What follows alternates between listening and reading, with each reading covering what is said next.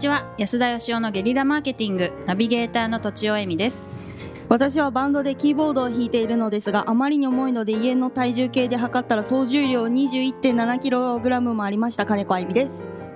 安田義雄です。はい。今回はこのような質問をいただいております30代経営者の方です。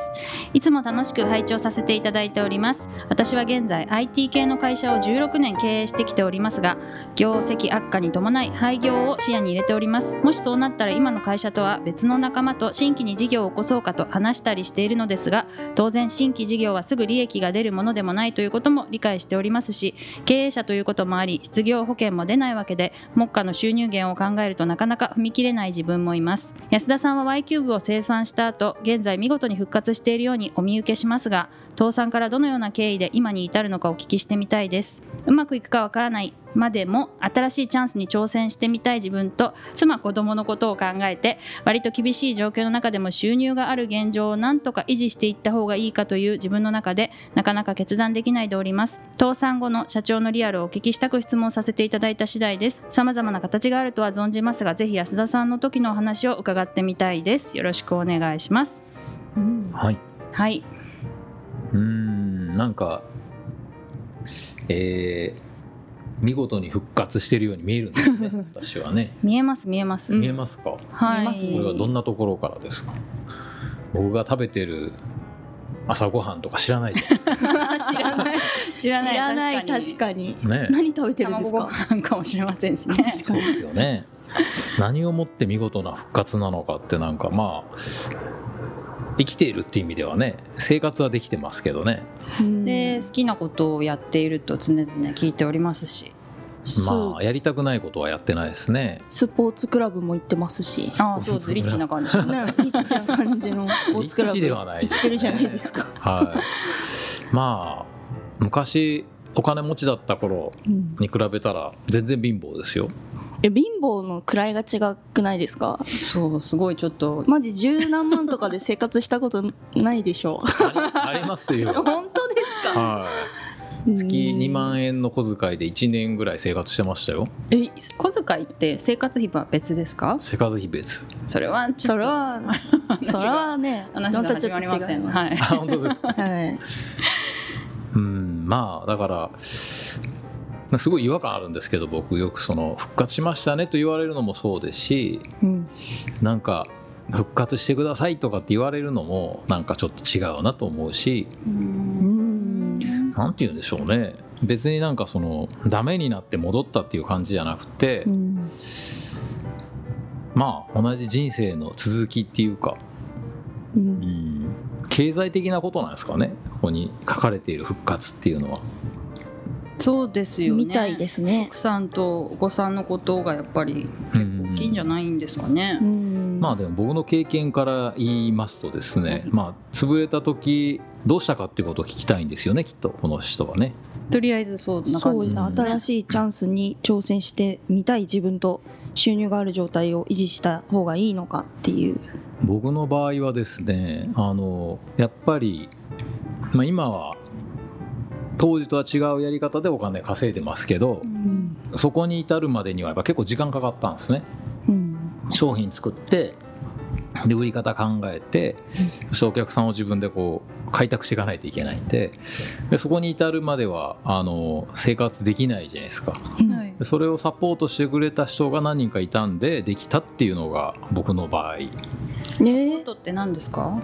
まず前の会社で一緒にやってた役員とかが仕事をサポートしてくれたりと仕か、事をくれるってこまあ、とですか、仕事をくれて、はい。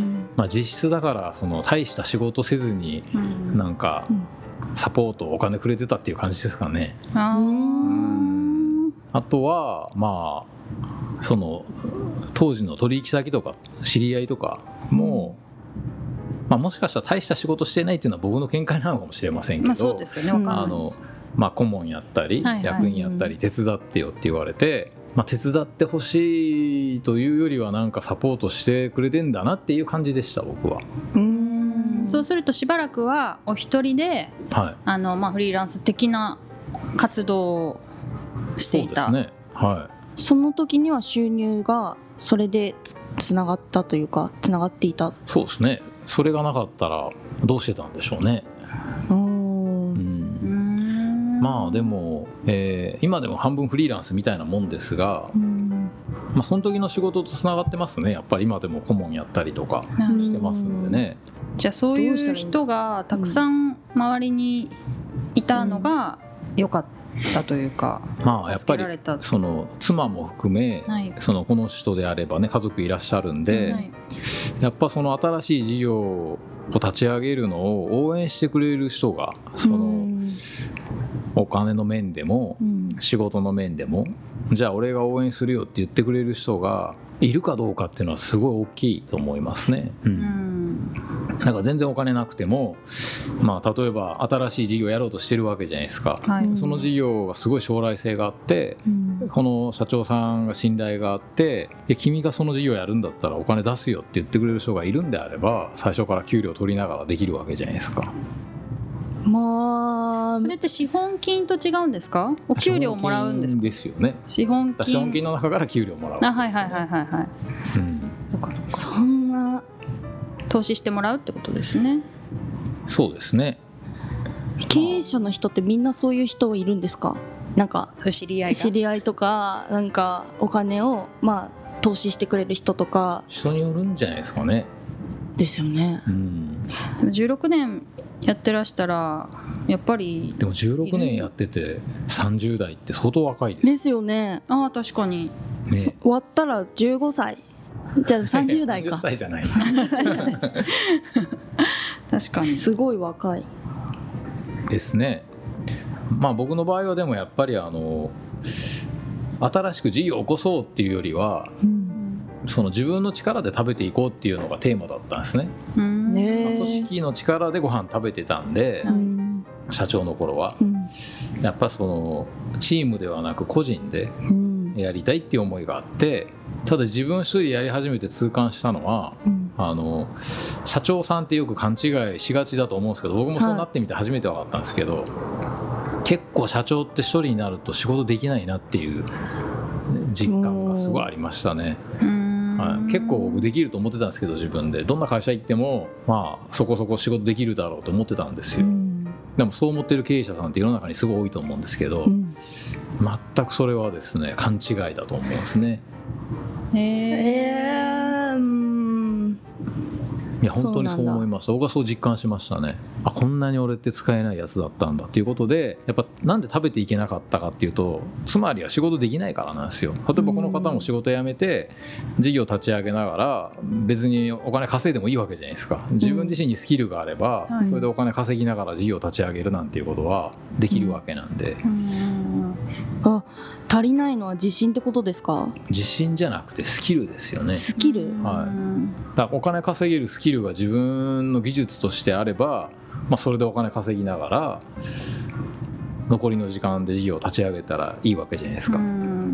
まあでも社長さんって本当に何て言うんですかねすごくここれがこれでお金を稼げるっていうそう直接的なスキルはなかなかないかもしれないですよね。例えば私だったら原稿書いてうん。ちょっともらうっていうのはあのすぐすぐに、まあ、あのできると思うんですけど、うん。そういうスキルではないですもんね社長さんのスキルって。本当はだからあのそういうスキルないとダメだと思うんですけど、並行してですか、そうですね。うん。僕はすごい実感しましたね。うん。やっぱりその経営って言ったら聞こえはいいんですけど、うん。つまりは他に人がいないと全然使えないなっていうような、ウェイ、えー個人で稼げるスキルがないなっていうことでゆだからそれから結構時間かけて自分ですごい。訓練しましたよ。今は稼げるように。ああると今はだから、わけですね。はい、自分の給料分ぐらいのスキルがあるから多分今は稼げてるわけで。だから結局どんどんどんどん仕事取ってきたって自分ができなきゃしょうがないっていう感じですよね、まあ取るのもスキルですからね、うん。あどんどんどんどん取れるんであればそれをこなせる人に振っていけば振っていけばいい。いいわけなんで、はい。取るスキルとか収めるスキルとかがあれば、まあ、やっていけると思いますけどね、うん。まあどんなスキルでもいいんだっていうことは、いそういですね、はヒントじゃないですかね。はい。まずはやっぱりそのまあなんかやめようかどうか迷ってんだったらお金貯めてからやめた方がいいと思いますけど、うん。そういう選択の余地がないんだったらやっぱりちょっと社長であったっていう過去はちょっと置いといてうんピンで個人であのやっぱりお金払ってもらうだけのスキルをまず身につけるっていうのはこの方まだ若いですし、うん。それが一番大事なんじゃないかと思いますけどね。はい、うんあとはやっぱり応援してくれる人が自分の周りに何人いるかっていうところが次の事業をいかに早く立ち上げれるかっていうところと直結していると思いますけどはい。ね。、はい。うん。なるほどということでなんか僕がまとめてしまいまあした。そうですね。ありがとうございます。はい。はい。ということで本日は以上です。はい。ありがとうございます。ありがとうございました。本日も番組をお聞きいただいてありがとうございます。番組への質問ご意見はブランドファーマーズインクのホームページからお問い合わせください。またポッドキャスト番組を自分もやってみたいという方は podcastproduce.com からお問い合わせください。来週もお楽しみに。